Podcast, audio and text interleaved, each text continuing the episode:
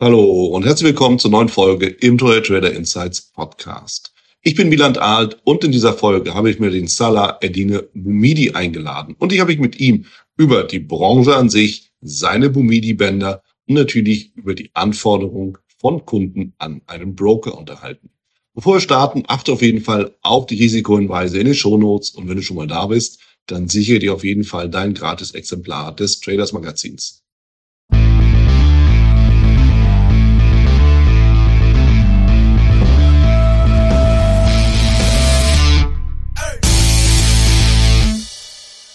Ich bin zusammen mit dem Salah Edine Bumidi. Salah ist ja bekannt in der deutschen Trading-Szene nicht nur für seine wunderbaren Webinare, Vorträge, Auftritte auf den verschiedenen Trading-Messen und Expos und Konferenzen, die wir so haben, im deutschsprachigen, aber auch im europäischen Raum, sondern auch für seine Bumidi-Bänder. Und das ist natürlich Grund genug für mich als großer Bänderfreund, mit Salah darüber zu sprechen. Einmal über das ganze Thema Brokerage, die Szene an sich, aber auch natürlich, wie kommt man eigentlich auf die Idee, eigene Bänder zu entwickeln und damit eben dann auch tatsächlich erfolgreich zu handeln. Damit, Sana, herzlich willkommen. Ich freue mich, dass du dabei bist. Ich freue mich auch riesig wieder. Danke für die Einladung und äh, bin gespannt auf unser Podcast. Absolut, geht mir genauso. Und damit kommen wir eigentlich direkt ja, in die typische erste Frage. Wie hat das Ganze denn bei dir angefangen? Die wenigsten werden ja ins Brokerage oder auch in die Bank oder als Trader geboren. Wie war es bei dir, dein erster Schritt? Oh, da muss ich ganz, ganz, ganz weit zurück. Ähm, ich hab, bin früher mit meinen Eltern, die kommen ursprünglich aus Marokko. Ich bin in Deutschland geboren und bin oft mit denen in Sommerurlaub dort gewesen. Mhm. Und äh, da hat man nicht nur Banken, wo man das Geld wechseln kann, die D-Mark in die Dirham, sondern es gibt auch ja, ähm, Händler, die äh, ihre Läden haben, wo man halt das Geld wechseln kann. Und ich habe mich immer gefragt, habe mich sehr für Währungen interessiert, grundsätzlich als kleiner Junge mit sechs, sieben, warum jedes Land ihre eigene Währung hat. Und äh, habe dann gemerkt, dass ja, meine Eltern äh, bei nicht auf in einer Bank das Geld wechseln, sondern bei diesen Wechselbuden und habe mich gefragt, was da passiert und warum man das macht. Und haben meine Eltern gesagt, das ist besser, du kriegst einen besseren Kurs als äh, in einer Bank. Das leuchtet jetzt erstmal ein, nicht ein, wenn man sechs, sieben ist und habe dann gefragt, was die denn mit dem Geld machen danach. Äh, die sagten, die warten bis zu einem begünstigen Zeitraum, um das zu verkaufen.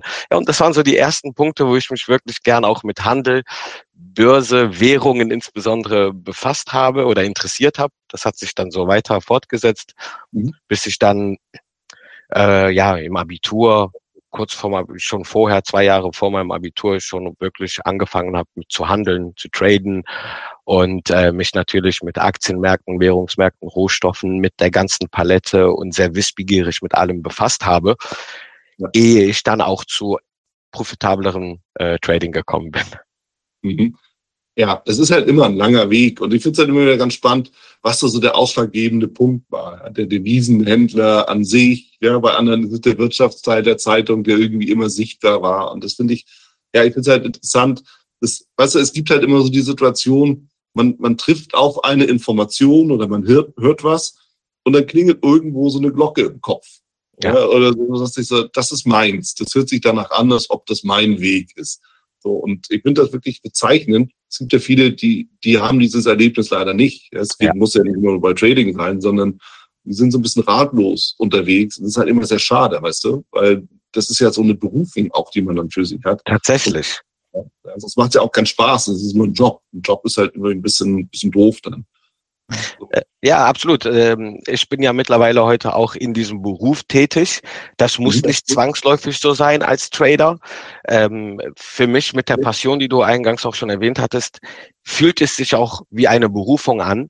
Man äh, geht jetzt nicht zur Arbeit von 8 bis 17 Uhr, sondern man lebt wirklich seine Passion und hat die Möglichkeit auch anderen wissbegierigen Interessierten auch sein Wissen mitzuteilen, seine Erfahrungen mitzuteilen. Davon habe ich zum Beispiel von dir auch gelernt und von anderen äh, bekannten Leuten in Deutschland, die sehr, äh, ja, viel auf dem Kasten haben, sage ich mal. Ja. Ja, klar, man, es gehört auch dazu, auch der Austausch, ja, sich, sich auch freiwillig damit beschäftigen. Ich hatte gestern offen gesagt, vorgestern ein Gespräch mit jemandem, der war halt interessiert und der meinte, naja, wie viele Stunden muss ich mich denn am Tag hinsetzen? Das kann ich dir gar nicht sagen. Diese, diese Frage stellt sich nicht. Ja, wenn, wenn du da Bock drauf hast, dann, dann, dann fängst du nicht an zu sagen, ich sitze hier drei Stunden, dann stehe ich auf und dann sitze ich morgen wieder drei Stunden. Weil die Frage ist ja nicht, was machst du in den drei Stunden, sondern kann ich hier noch mehr machen? Das ist ja eher die Frage. Kann ich noch ein Buch lesen, noch ein Video gucken, mich noch mal irgendwie mit dem Markt beschäftigen? Also von daher, es ist halt genau diese, diese, diese Aussicht, diese Ansicht. Was ist meine Passion? Ja? Wo, wo investiere ich meine Zeit rein und merke ich das dann überhaupt? Ja? Wenn ich irgendwas mache, was mir Spaß macht, das merke ich ja nicht. Ist, wie du sagst, das ist ja keine Arbeit. Genau, und diese Querverweise, du fängst ja an, äh, ob es jetzt langfristig, also ob du einen langfristigen Anlagehorizont hast und du wirklich eher so ins passive Investment gehst oder du über kurzfristige Anlagehorizonte sprichst und vielleicht im Day- oder Swing-Trading tätig bist. Du fängst an, mit der Materie dich zu befassen und dann kommt schon das erste Wort Hebelprodukt. Und dann weißt du erstmal nicht, was der Hebel ist. Dann musst du dir erstmal die Gedanken über das Thema Hebel und Co. und Risiko-Money-Management. Also da kommen ja. so viele Querverweise Ereignisse auf dich zu, wo man natürlich am Anfang gerade auch vielleicht vor lauter Bäumen den Ausgang des Waldes nicht sieht. Und da fehlt, da muss man natürlich auch Struktur finden. Und das weißt du als Trader auch. Wenn du langfristig gute Trading-Strategien hast und ein gutes System hast, basiert das oft auch auf Struktur und nicht auf Chaos. Ja, klar, klar. Ich meine, der Markt an sich ist ja Chaos, ja. Und dann ja. irgendwas finden, was dem Ganzen irgendwie einen Sinn gibt, zumindest für dich selbst, ja, muss ja, ja für andere noch nicht mal einen Sinn machen. Das ist natürlich dann die, die, die hohe Kunst. Und das ist ja eigentlich auch das, ich nenne es immer gerne diesen akademischen Aspekt des Tradings, Korrekt. wo du ja, wenn du wirklich neugierig bist und Spaß daran hast, wo dir nie aufhörst, dich damit zu beschäftigen und zu überlegen und zu schauen und so, äh, was kann man noch besser machen? So als Beispiel, wenn man wirklich von Passion spricht. Ich meine, wir alle kennen unsere großen Helden, ja, Larry Williams, John Bollinger mhm. wie sie die alle heißen. Und äh, ich habe das, das, das große Vergnügen, bin mit in so einem, so einem E-Mail-Verteiler drin, ja, das ist noch vor der Zeit von WhatsApp, ja, die schicken, schicken, schicken uns dann immer so E-Mails hin und her. Und das ist so eine Gruppe. Und da wird diskutiert, ja, da schickt also der 80-jährige Larry Williams immer noch, sag mal, wie könnte man diesen Chart nochmal anders interpretieren? So, und der ist ja. seit 60 Jahren dabei. Ja, so, und dann wird da diskutiert von den ganzen großen alten Herren, was man da noch anders machen könnte und ob da jemand eine Idee zu hat. Und das, das muss man sich überlegen. Ja? Die, die müssen gar nichts mehr. Ja? Weder vom Alter noch vom finanziellen Hintergrund. Das ist aber völlig egal. Das spielt die zweite, dritte, vierte Geige. Wichtig ist die Materie an sich und das, dieses permanente Gucken, ja, was ist denn eigentlich hier noch draus, rauszuholen an Informationen? Und das ist, ja, was es ausmacht, oder? Wie du schön auch gerade gesagt hast, wenn es dich packt, am Anfang und wenn du schon lange dabei bist, das ist weder das Alter noch der finanzielle Background oder das Vermögen, was du daraus akkumulierst.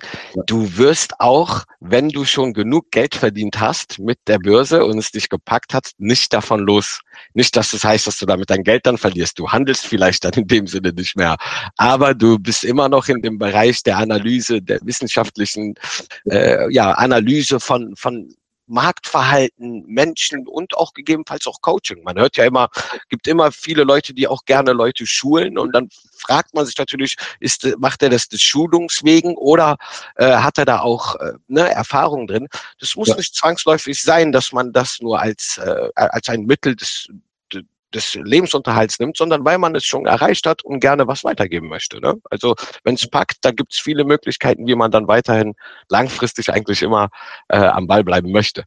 Ja, absolut. Und das, also mir geht's ja tatsächlich wirklich so, dass ich, ich kann gar nicht ohne Menschen. Also weißt du, so, ich hatte gerade ja. gestern ein Gespräch und es ist halt genau das, weißt du, und ich will nicht immer in jedem Gespräch das Gleiche sagen, aber es, es ist tatsächlich so. Also ein Tag ohne Trading ist für mich jetzt nicht weiter wirklich dramatisch. Ein Tag ohne Menschen schwierig. Ja. ja. Das, das ist einfach, aber auch das spürst du halt in dir drin. Ja. Du, du weißt ja, wo du stehst und wer du bist. Und es gibt Leute, die können sich wunderbar einschließen. Ich kann es halt nicht. Geht dir wahrscheinlich auch, auch ähnlich, oder?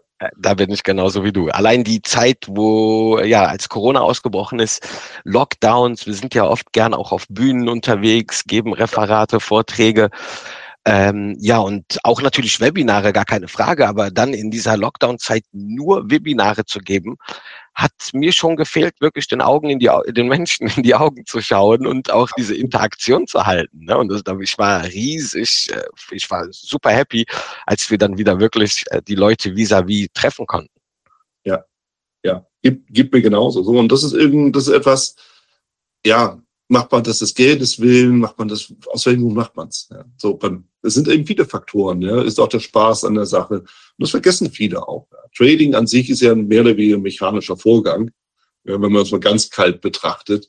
Aber man kann ja natürlich aus dem Ganzen eine ganze Reihe auch rausziehen äh, an Vergnügen, ja, so und an, an Miteinander. Auch unser Gespräch beispielsweise. So. Ist wunderbar, so muss es ja auch sein. Ja, auf jeden Fall. Und das, deswegen macht mir es so Spaß und bin auch deiner Einladung sofort gefolgt, weil ich da gerne hier im Podcast auch mit dir heute ja genau dieses Thema Trading und äh, ja gerne weiter besprechen möchte. Genau, perfekt. Dann lass uns mal in die akademische Richtung gehen, nämlich da sind wir wieder bei, bei dem Thema, ja, wie kann ich Sachen verbessern, was gibt's da Neues und so. Äh, lass uns mal ein bisschen über dein, ja, deine Bänder, deinen Indikator sprechen worum handelt es sich denn so? Mini-Bänder. Ich finde es ja schon geil, sowas zu haben, ja, wo der Name draufsteht und andere verwenden das. Finde ich schon mal super. Aber wie kam es dazu? Ja, ich habe äh, Wirtschaftswissenschaften studiert. Das kam tatsächlich in meinem Studium äh, mhm. fort während dem Studium. Ich habe einen Master auf äh, Master of Science in Wirtschaftswissenschaften, Schwerpunkt quantitative Methoden und Kapitalmarkttheorie. Wirklich zwei Tools, weil ich schon die Leidenschaft hatte und genau wusste, was ich lernen will, habe ich mich natürlich auch genau auf so Tools, auf Handwerkzeug äh, fokussiert, was mir in meinem Trading auch später, unabhängig davon, welchen Beruf ich mit dem äh, Studium gehen will, äh, schon mal für mich mitnehmen kann und daraus weiter äh, etwas entwickeln kann. Und siehe an, ich kam dann auf diesen Punkt, Volatilität hat mich sehr mhm. interessiert, Schwankungsintensität, insbesondere als jemand, der wirklich aus der kurzfristigen äh, Schiene gekommen ist, Day- und Swing-Trading und natürlich ganz oft auch Opfer der Volatilität geworden ist oder war, sage ich mal, weil die Schwankungsintensität ist ja ähm, auch, das sind auch natürlich sentimentale Faktoren, die musst du fühlen können. Du hast mhm. natürlich auch wissen, äh, statistische Methoden, die du nutzen musst. Ähm, ja, und aus diesem, von diesem Punkt aus bin ich gestartet und habe immer mehr weiter Fragen mir gestellt. Okay, historische Volatilität, Herr Bollinger natürlich eine Koryphäe, den Indikator nutze ich bis heute noch. Unter anderem Keltner-Kanal, ein sehr bekannter, aber in Vergessenheit geratener Volatilitätsindikator und noch weitere, die ich jetzt anführen könnte, die auf jeden Fall ihren ihren, ihr Ziel erreichen und sehr gut uns in der Messung der historischen Volatilität helfen können. Mhm. Aber am Optionsmarkt wird ja auch die implizite Volatilität gemessen über Volatilitätsindizes wie den WIX zum Beispiel. Und diese Volatilität, diesen Stamm des, des Themas Vola oder Schwankungsintensität, äh, mit denen habe ich mich mehr und mehr befasst, habe natürlich mir die Berechnungen des WIX oder des VDAX New angeguckt. Ich bin natürlich statistisch, habe hab ich mich sehr äh, gebildet und interessiere mich auch immer wieder für die Statistik mit vielen statistischen Methoden und Verfahren, die ich arbeite und äh, habe mir dann halt eine Volatilitätsanalyse aufgebaut und mir gedacht, hey, wie könnte ich denn ganz einfach das, was Herr Bollinger zum Beispiel geschafft hat, die historische Volatilität zu visualisieren in einem Chart, wie könnte ich so einen Approach hinkriegen, dass ich das mit der impliziten Volatilität mache, dass ich halt einen Volatilitätsindex wie den WIX nehme, zugehörig zum S&P 500 und damit mir eine Bandbreite bestimme statistisch, wo ich von selber schon von ausgehe, dass wir normal verteilte äh, Renditen vor uns haben auf ganz langfristiger Sicht, so dass ich eine Normalverteilung dafür bilden konnte, habe ein Konfidenzintervall ermittelt und kann sozusagen statistisch sagen, zu 68 oder zu 95 Prozent wird sich das jeweilige Underlying, sei es der S&P 500, korrespondierend zum WIX, dass er an diesem Tag zu einer bestimmten Wahrscheinlichkeit in einer Bandbreite schließt. Kann man auch für mhm. verschiedene andere Zeithorizonte tun. Und dieses, diesen Indikator oder diesen Ansatz wollte ich mit der historischen Volatilität verbinden, weil ich daraus durchaus neue Kauf- und Verkaufssignale generieren kann.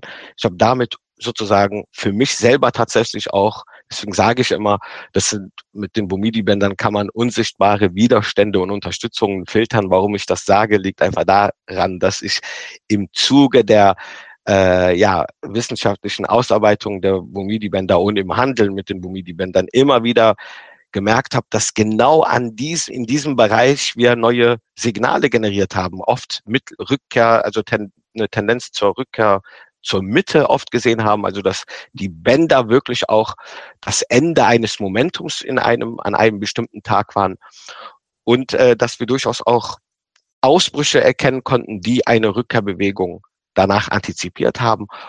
Und da habe ich mir so als Rheinländer gesagt, da ist was im Busch. Ja, an diesen Ecken scheint etwas zu passieren, was ich davor nicht sehen konnte. Ja, und das ist immer wieder so passiert, dass ich gedacht habe, ich liege da falsch und habe natürlich dieses Modell, und das sollte man als Stratege oder äh, Trader, der mit strategischen, statistischen Ansätzen arbeitet, immer wieder verifizieren, nicht äh, die Scheuklappen haben und seine Statistik oder seine Ausarbeitungen einfach als das Beste sehen, sondern auch mal objektiv andere Partner, andere Statistiker mal das Modell geben, die Rohdaten, beziehungsweise am besten noch, ich bin da sehr kritisch, sogar die Leute selber die Rohdaten ziehen lassen, dass ich da überhaupt keinen Einfluss haben konnte und mal das Gleiche durchexerzieren, um zu sehen, ob wir auch auf ähnliche Ergebnisse kommen, um somit eine Werthaltigkeit zu bekommen. Ja, mhm. und ähm, dementsprechend habe ich das immer weiterentwickelt, auch für andere Underlyings. Mittlerweile arbeite ich auch am Bitcoin äh, für die Bumidi-Bänder. Da sieht man andere Signale als am klassischen Markt. Die Bumidi-Bänder kann man auch für Rohstoffe nutzen, lange Zeit für Währungen auch. Da gibt es leider keine Volatilitätsindizes mehr von der CMI, äh, CBOE, sorry.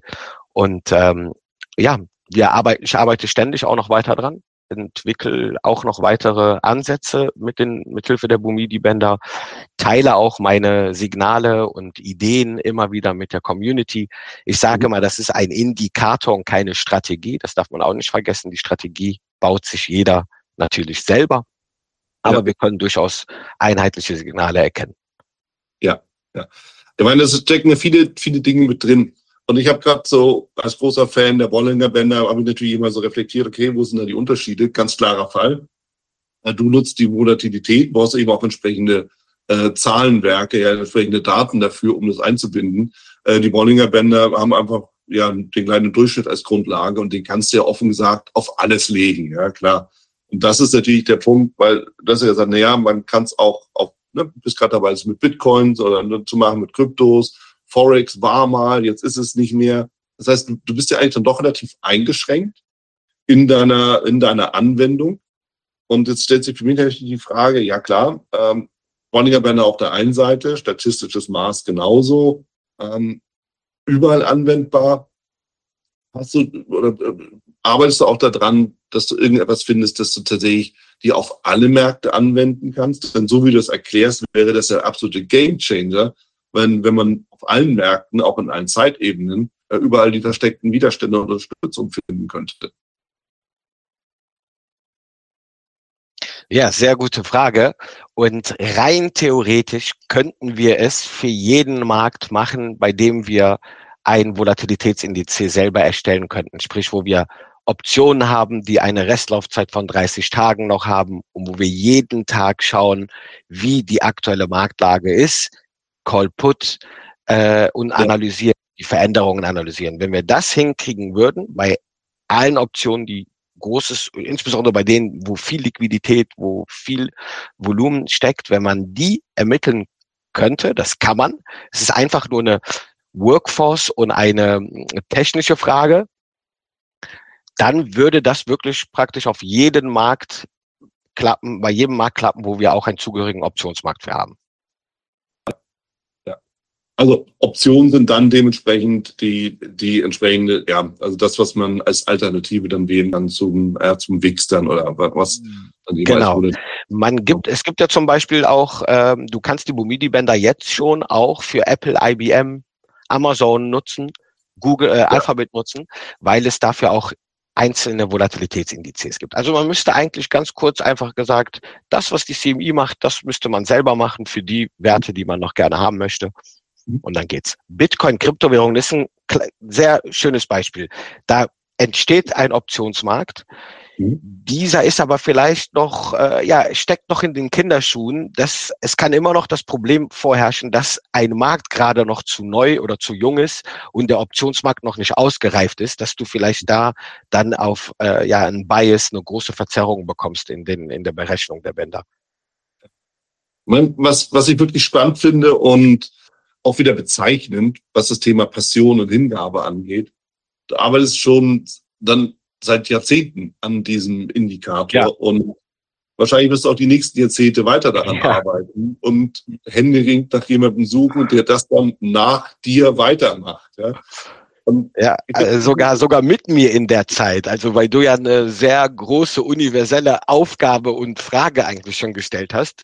Also jeder, der da interessiert ist, der hier auch zuhört, ist natürlich herzlich eingeladen, äh, bei diesem Projekt dabei zu sein. Ich habe es ja auch Open Source für jeden Mann zugänglich und jeder Frau zugänglich gemacht, weil ich dazu einen Beitrag von mir weitergeben möchte. Und äh, der, das Universum der Bumidi-Bänder ist relativ groß und da gibt es noch viele Punkte, die man gemeinsam erarbeiten kann. Das kann ich gar nicht alleine. Dafür ist die Zeit, glaube ich, auch viel zu kurz.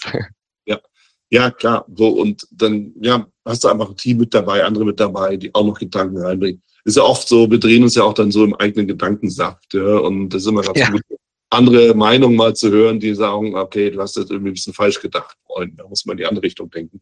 Ja, absolut. Das ist ja auch dann nochmal noch mal so, eine, so eine Idee. Wie sieht denn dein Handel dann damit aus? Also, gehst du dann klassischerweise ja, sozusagen, du bist am Widerstand, erkennst das, gehst du dann halt am Widerstand short, also verkaufst du dann, wenn du mag, wenn du siehst, okay, der Markt kommt da nicht drüber, die Bänder sind erreicht, nutzt du Candlesticks dazu, wie ich das mit den Bollinger Bändern tue. Lohnt sich das oder ist, ist das sinnvoll oder was, wie, wie machst du das?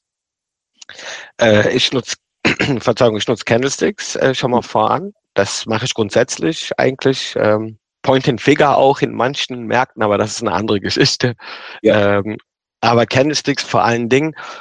Und ich habe angefangen auch, wie du schon gesagt hast, ganz klar die Mean Reversion zu handeln, also Short, Long bei den jeweiligen unsichtbaren Widerständen Unterstützung zu gehen.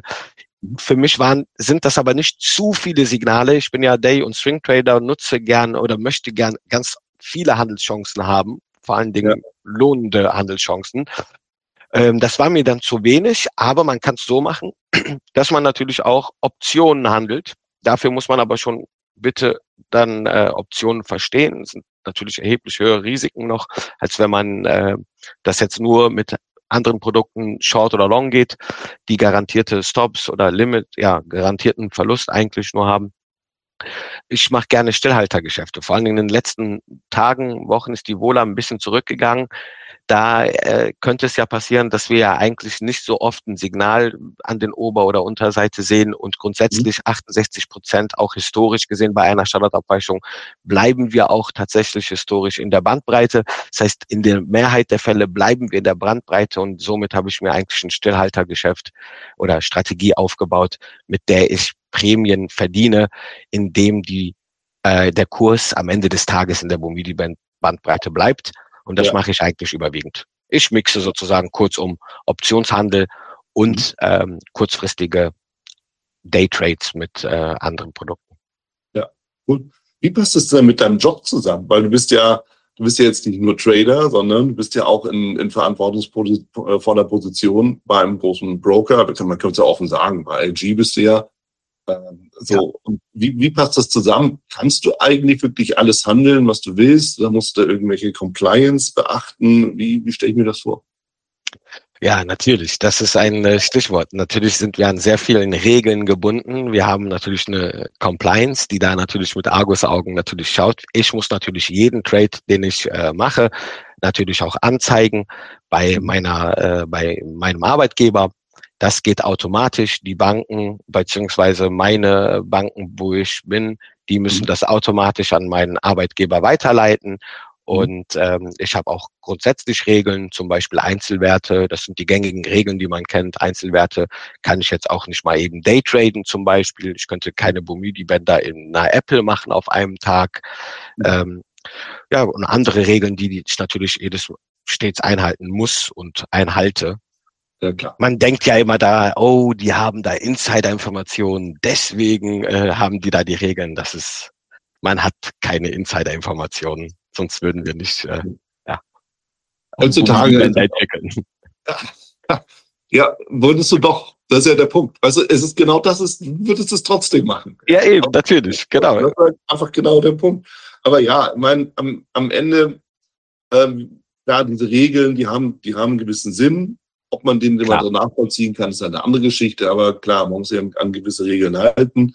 Und die gelten eben auch für alle, weil natürlich, klar, ähm, gibt es oder gab es in der Vergangenheit immer genug Leute, die dann ihren Vorteil rausgezogen haben und ähm, ja, tatsächlich Insiderwissen hatten. Aber fairerweise muss man auch sagen, das meiste Wissen ist sowieso frei verfügbar mittlerweile. Und ähm, ja, solange du jetzt nicht in der, der unternehmensbetreuenden Bank bist, die permanent mit dem CEO und der Entwicklungsabteilung in Kontakt ist, genau. wird dein Insiderwissen auch relativ nicht Insider sein. So. Also davon gehe ich einfach mal aus. Genau, da kann man äh, Eugen Pharma nur rezitieren, Effizienzmarkthypothese. Und die Märkte, die wir alle handeln als Privatleger vor allen Dingen, sind informationseffizient. Ja. Und wie du schon sagst, da hast du fast überhaupt keine Möglichkeit mehr, das daraus Renditen zu erwirtschaften. Genau, genau. Aber lass uns mal ein bisschen, wenn du, wenn du Spaß daran hast, über die ganze Broker-Szene sprechen. Jetzt bist du ja auch schon langjährig dabei. Du bist ja nicht nur, wie gesagt, nicht nur im deutschsprachigen Raum, bist ja auch ein äh, in den Niederlanden äh, viel unterwegs. Wie hat sich das denn so entwickelt in den letzten Jahren oder Jahrzehnten, solange du eben wirklich die Szene kennst, von in, äh, was Brokerage angeht, was Regulierung angeht, was aber auch vielleicht den Umgang oder die Ansprüche von Kunden am Broker angeht und inwieweit die überhaupt möglich sind, äh, dass man die auch treffen kann, diese Ansprüche erfüllen kann. Ja, wenn ich mal vergleiche äh, mit der Zeit, als ich noch äh, ja wirklich bei, ich war tatsächlich sogar bei IG Kunde damals.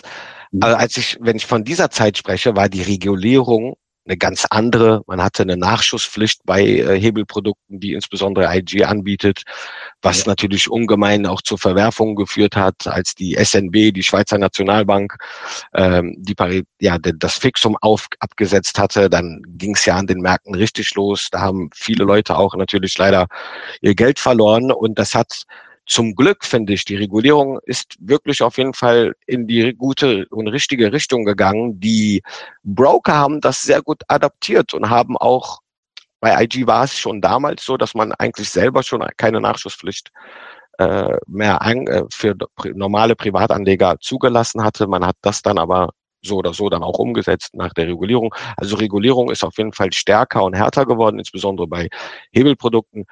Wobei ich das aber eigentlich befürworte. Das hat eigentlich den Trader an sich jetzt keine großen negativen Nachteile mitgebracht, eher Vorteile im Anlegerschutz. Klar, mhm. wenn du ein Profi bist, Wieland, und äh, du das, dann hast du immer noch die Möglichkeit, davon Gebrauch zu machen, dass bei dir auch tatsächlich eine Nachschusspflicht äh, entstehen kann. Ja. Finde ich, muss jetzt nicht zwangsläufig so sein. Man hört, man sieht ja bei Futures wird das jetzt auch noch kommen dass man da keine Nachschusspflicht mehr in Deutschland für Retail-Kunden haben darf. Also ich finde, die Regulierung ist in die richtige Richtung gegangen und hat viele Leute auch geschützt. Was mir natürlich ein wenig fehlt von den, von der öffentlichen Hand, beziehungsweise neben Regulierung natürlich auch Bildung. Äh, da tut natürlich der VTHD als eine private Organisation viel für, aber das könnte auch durchaus aus politischer Sicht meines Erachtens gefördert werden, gestützt werden, äh, noch mehr für die Finanzbildung getan werden. Ich vergleiche das immer so, wir sind zwar in Industrieländern, wir haben kein Problem mit Analphabetismus, haben aber immer noch einen erheblich hohen finanziellen Analphabetismus, der äh, weltweit natürlich so ist. Aber wenn wir uns den Analphabetismus anschauen, ist der klar in bestimmten Regionen aktuell noch zu sehen, die mit bestimmten Faktoren zu tun haben. Wobei komischerweise Finanzanalphabeten hast du in New York, in Frankfurt, in äh, Neu-Delhi, überall fast gleich. Und das ist leider ein Punkt, der ja eigentlich auf jeden Fall mal ausgemerzt werden müsste. In der Schule haben wir nie was über Wirtschaft oder Finanzen in dem Sinne gelernt, was uns helfen kann. An der Uni musste ich selber danach streben, mit äh, ja, statistischen Verfahren mir selber Hypothesen aufzustellen und meine Bildung zu verbessern. Und das, das ja so ein kleiner Appell, das sollte durchaus in der Zukunft mehr und mehr gemacht werden, dass man Finanzan, ja, Finanzbildung weiter vorantreibt, um auch die Leute zu mündigen Tradern und äh, ja, Anlegern zu machen, um dann auch nicht nur mit der Regulierungskeule zu gehen, weil klar, einige Punkte sollten, mussten auch reguliert werden, aber irgendwann wird's immer dünner und dann schränkst du irgendwann auch mein Trading-Universum ein und kannst mhm. Auch auf bestimmte Handelsstrategien eingehen, die ich nicht mehr machen kann. Nicht, weil du die regulierst als Regel, sondern weil du das Framework einfach nur enger machst. Ja. Und äh, zu dem Punkt vielleicht, wie hat sich die äh, also wie haben sich die Kundenwünsche geändert? Ähm, die Welt ist noch schneller geworden. Ich bin jetzt kein greiser Mann, ich bin schon ein bisschen grau, aber ich bin äh, jetzt noch nicht so 30 Jahre im Business oder so, vielleicht jetzt ja ein achtes Jahr ähm, ein, so in diesem Bereich tätig, sage ich mal. Die Anleger wollen natürlich eine super gute Plattform haben. Sie wollen natürlich am besten so viele Underlyings, wie es äh, wie nur existieren. Man möchte natürlich eine sehr gute Ausführung, einen guten, guten Service, am besten auch einen deutschsprachigen Service, einen Broker, der auch in Deutschland reguliert ist, den man in Deutschland auch anfassen kann, sprich auch ein ein Büro hat oder ne, Mitarbeiter hat, die dort da sind. Ausbildungsinhalte sind relativ wichtig geworden. Also der Content macht es aus. Jetzt nicht nur für die Marketingmenschen, die zuhören, Content des Marketings wegen, sondern wirklich guten, qualitativ guten, professionellen Inhalt, der die der mich als Anleger auf jeden Fall interessiert und mir Mehrwert gibt. Ne? Also keine Dauerwerbesendung. Und ja. das ist sehr wichtig. Darauf legen wir Wert und lege ich insbesondere Wert als Head of Markets bei IG mit meinem Kollegen Christian Henke. Ähm, ja, und die Welt hat sich natürlich auch, die Brokerwelt hat sich in dem Sinne geändert, dass natürlich Konzentration vorherrscht. Der Markt, äh, es drängen immer noch weiter Broker von allen Herrenländern der Welt natürlich nach Europa und nach Deutschland auf den Markt. Der deutsche Anleger ist sehr interessant. Ähm, Wobei ich sage, die Niederländer sind noch finanz- oder risikoaffiner aus ihrer Geschichte aus als äh, der Deutsche. Der ist ja immer noch lieber der Sparbuchmensch. Das ja. hat sich auch in, in Negativzinsphasen nicht allzu groß geändert. Ähm, aber wie gesagt, ist dennoch ein wichtiger Markt und äh, ja, es ist auf jeden Fall lebendig von beiden Seiten, von Kunden, Mitbewerbern als auch ähm, ja als Mitarbeiter in diesem Bereich. Ja. Ähm, du hast ja eben gesagt, und das ist auch ein wichtiger Punkt, es kommen immer wieder auch neue auf den Markt. Klar, jeder, der sich irgendwie ein bisschen mal im Internet guckt oder auf, auf der einen oder anderen Finanzveranstaltung unterwegs ist, wird natürlich immer wieder auch mal neue Logos, neue Menschen, neue Gesichter sehen. Woran erkennt man denn seriöse Anbieter oder andersrum, woran erkennt man denn genau das Gegenteil, die schwarze Schafe? Gibt's da, also mein früher war halt, ne, je je leichter bekleidet die Hostessen waren und je größer der Lambo war und so, kann man sagen, na ja, alles klar, weiß ich Bescheid. Aber ist es noch so oder woran, woran kann man es festmachen? Oder gibt es das überhaupt noch, diese schwarze Schafe? Ist ja ein bisschen umstritten, aber wie siehst du das? Also es ist auf jeden Fall weniger geworden. Mhm. Man kann es auch nicht mehr so leicht machen.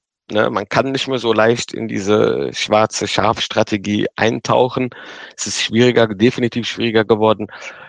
Ja, woran du das erkennen kannst, sind eigentlich einige Punkte, die auch, die eigentlich zu Verbraucherwissen und Verbraucherschutz grundsätzlich immer gehören, wenn man die Auswahl oder die Entscheidung treffen möchte bei einer Bank oder bei einem Broker oder bei anderen Dienstleistungen, äh, diese Dienstleistungen zu erwerben.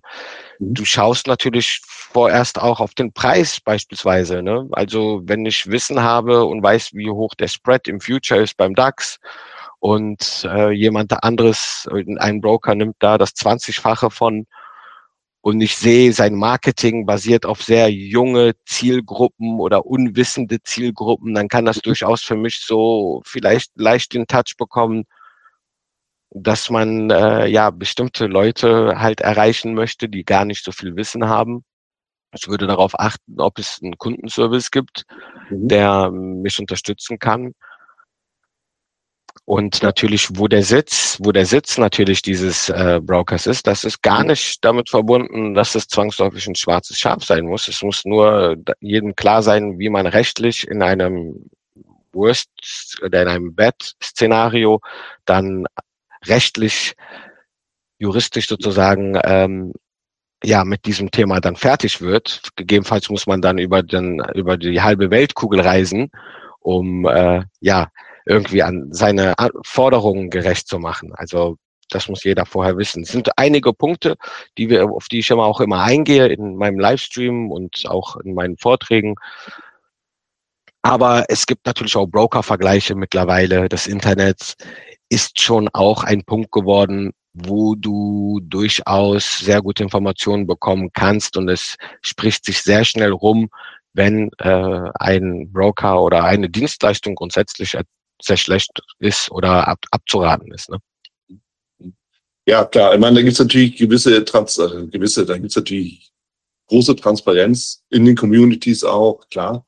Aber du hast schon recht, wenn ich natürlich gewisse Anzeigen sehe auf Social Media, auf Facebook, die natürlich immer das gleiche triggern, ja, du bist irgendwie gerade Aktie geworden, so ein junger Mensch halt, und du willst sofort fett durchstarten und dann siehst du irgendwie jemanden, wo du sagst, die, die Uhr, die du trägst, ist älter als du selber, ja, so. Ja. Dann funktioniert das alles irgendwie nicht wirklich. Das ist nicht greifbar. So, aber es geht ja letzten Endes nicht, nicht nur für dieses, das Thema Brokerage und, und äh, Trading, sondern äh, die, diese Protagonisten sind ja beliebig einsetzbar in allen möglichen Branchen, weil die natürlich eins ansprechen, den schnellen Erfolg ohne großen Aufwand. Und die gibt's ja Eben. Nicht. Und äh, der Aufwand basiert auf Lang Kontinuität kon und Langfristigkeit. IG ist zum Beispiel fast jetzt 48 Jahre am Markt. Und auch, ich sehe es ja selber in meiner Tätigkeit, ist manchmal lästig, muss man ehrlich sagen, aber du musst natürlich alles an die Compliance schicken. Überall müssen Risikohinweise hin. Ähm, das macht man nicht, weil man sein Geschäft schlechter machen will, sondern weil man auf jeden Fall auf die Risiken deutlich aufmerksam machen will. Ja, ja. Will und aber auch muss. Und da sind wir bei, ja. bei der Regulierung. Das macht schon, ich meine, das ist schon ein gewisser Sinn dabei. Das, das stimmt schon. Auch so dieses Thema mit, ja gut, Nachschusspflicht. Klar, äh, wenn du dich als Profi anmeldest beim Broker, dann hast du trotzdem Nachschusspflicht, hast einen höheren Hebel bei CFDs. Das ist der Trade-off, das ist der Deal, den du halt eingehst. Ja. Aber dafür nennt man sich eben auch Profi oder eben nicht. Das ist halt der, der eine Punkt. ein anderer Punkt, der mir so durch den Kopf geht, Sana, ist eben auch, und das ist ja deutschlandspezifisch, dieses Thema, wo du sagst, ja, ich wünsche mir ja auch, dass, dass die Leute mehr wissen über Finanzen und über Trading und Börse, also, also finanzielle Ausbildung halt. Mhm. Und ich habe immer das Gefühl, das ist vielleicht gar nicht gewünscht, will jetzt nicht zu politisch werden, aber wenn ich mir so überlege, dieses Thema mit den Verlustabzügen, ja, dass das begrenzt ist, dass man irgendwie der, eigentlich gewisse Strategien gar nicht mehr machen kann, mit Optionen beispielsweise, ja, wo du da zwangsläufig Gewinn und Verlust zur gleichen Zeit machst und die Differenz dann eigentlich dein Erfolg ist oder auch nicht ja, funktioniert schon gar nicht mehr. Das ist auch die Frage, ob das nicht irgendwie gerade alles total rückabgewickelt wird, was das Thema Trading angeht. Wie siehst du das? Ja, äh, das ist so ein bisschen gut, dass du das sagst. Es ist so ein bisschen für mich ein wirtschaftspolitisches Paradoxon. Du willst ja auf der einen Seite bei uns in der BRD, dass wir natürlich in die private Altersvorsorge uns privat äh, ne, für die Altersvorsorge investieren, mhm. langfristig um äh, natürlich auch ein Polster und eine Kompensation zur gesetzlichen Rentenversicherung zu haben. Stichwort auch demografischer Wandel und andere Faktoren. Aber auf der anderen Seite kriege ich, wie du sagst, hast du leicht den äh, ja, Anreiz oder hast du leicht so den, den Gedanken, dass man eigentlich gehemmt wird oder gestoppt wird, zu viel zu wissen ja. Äh, ich mache mal über diese ganz einfache Anekdote, dass man denkt, ja, wenn jeder jetzt finanzgebildet ist, dann wird ja jeder Trader und jeder verdient und keiner geht mehr arbeiten. Das wird natürlich niemals der Fall sein, weil das ganz ja. utopisch ist. Ja. Aber du kannst nicht, äh, du kannst nicht politisch dafür sein, dass wir Altersvorsorge generieren sollen und am besten dumm sein sollten und das dann einfach äh, jeden Monat von unserem Konto fleißigen Geld äh, einfach irgendwo investieren. Davon halte ich nichts. Jeder sollte wirklich auch wissen, was er macht und welche Möglichkeiten ihm geboten werden. Und dafür ist eigentlich auch der Staat in der Pflicht, äh, uns gute Ansätze für die ja für finanzpolitische Bildung zu geben. Mhm. Ich habe es natürlich gemacht, weil ich so viel Passion hatte und alles mir selber angeeignet habe. Ich habe aber auch Freunde, die auch Wirtschaftswissenschaften studiert haben, aber dennoch nicht so ja, versibel sind mit äh, Anlagen und Finanzprodukten, äh, gar keine Frage. Ja, ja. Ja, und das ist halt genau, also das ist eben diese Frage, die mir auch durch den Kopf gegangen ist. Damals, als, als das eingeführt wurde, war Ende 2019, Anfang 2020, als ich gesagt okay, ja. jetzt ist es eben vorbei damit, denke ich mir, ja, welche Intention ist denn dahinter? Ja, wir wollen euch beschützen. Ich weiß nicht. Klingt jetzt nicht danach. Ja, also ja. für mich. Also, und deshalb denke ich mir mal so, okay, wo soll denn die Reise dahin gehen? Und ich hatte mich zwei, drei Folgen vor unserer jetzt, äh, mich mit dem Jean-Marie Schwarzkopf unterhalten, Lehrer in Hamburg, der sich für die finanzielle Ausbildung der Kinder einsetzt. Das. Der ist aber auch allein auf weiter Flur. Weißt du? Und da gibt's auch verschiedene Widerstände, die er erstmal überwinden muss, weil da wird über Geld geredet. I, ja, so. Und das ist, in, in dieser Welt leben wir. Und jetzt bin ich natürlich gespannt, weil du ja auch in, in, in den Niederlanden unterwegs bist. Was ist denn da deine Erfahrung der, mit, den, mit den Leuten, mit den Menschen im Umgang mit Geld, Trading, Börse? Ist das auch so I und, und so ein bisschen wie bei uns? Oder anders? Du schüttelst schon mit dem Kopf. Ja, verblüffenderweise. Ich komme ja, äh, bin in Wuppertal aufgewachsen, ist ja nicht mehr weit bis in die Niederlande, 80, 90 Kilometer, dann ist man schon äh, in den Niederlanden.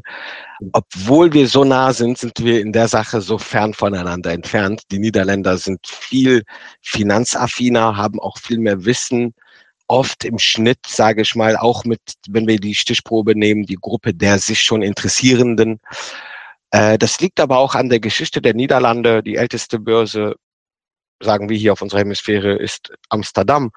Die Niederländer waren schon Kaufmänner, waren eine große Weltmacht, sind es heute immer noch eigentlich, aber sind eine große Weltmacht gewesen, haben den Handel vorangetrieben und das steckt auch so in der niederländischen DNA, sage ich mal.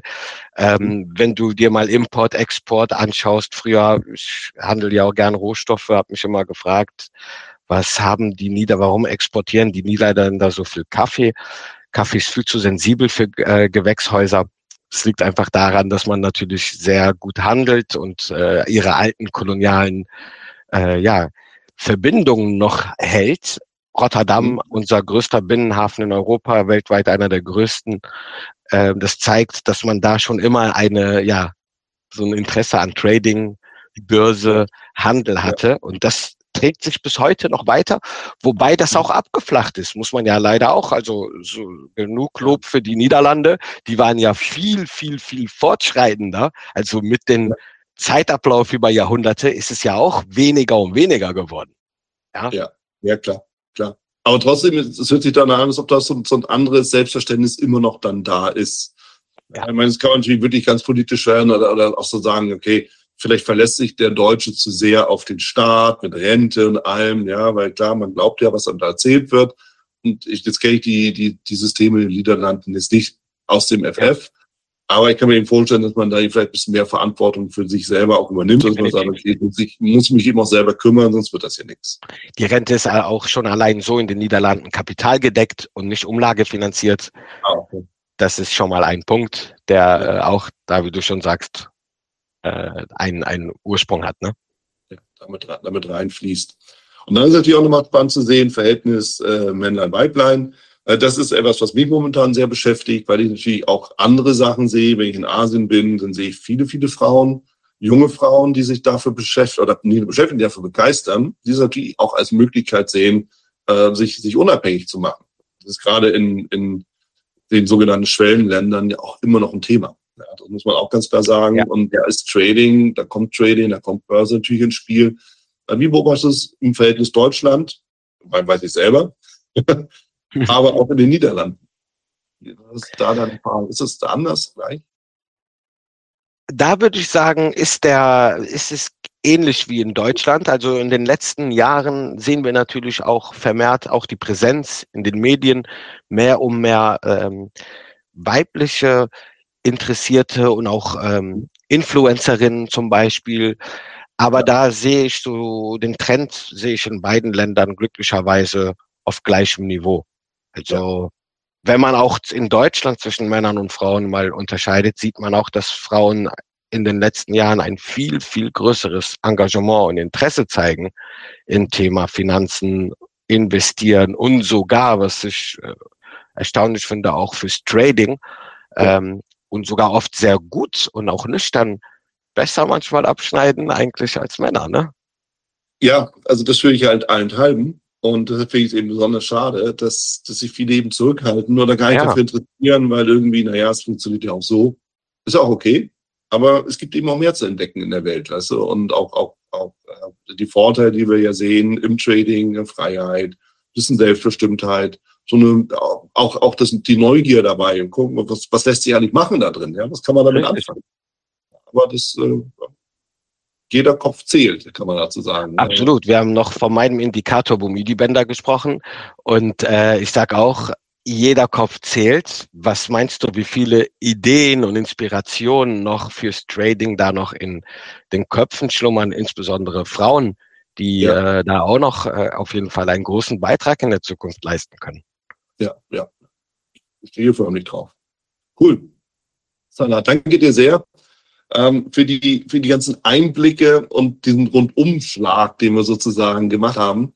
Ähm, ich, ich finde, dieses, diese, diese Begeisterung, das nochmal wirklich deutlich hervorzuheben und sagen, Mensch, ja, es geht eben nicht nur ums Geld, es geht nicht nur darum, ja, dass der Porsche oder sucht dir was aus, eben. dann auf einmal in deinem Besitz ist, sondern es geht um, um die Sache an sich, ja, und da muss muss jeder auch für sich sagen, nee, es, ob, ob ich jetzt mich fürs Trading begeistere oder dafür begeistere, irgendwie äh, die, die Straße zu fegen, ist völlig wurscht. Solange du dich dafür begeisterst, wird es auch irgendwie ein cooler Job sein. So, Trading ist ein Job, sich mit Menschen zu beschäftigen ist ein Job und ja, das sehe ich ja auch, auch an dir und auch in unserem Gespräch. Wir können ewig über Trading reden und über all das. das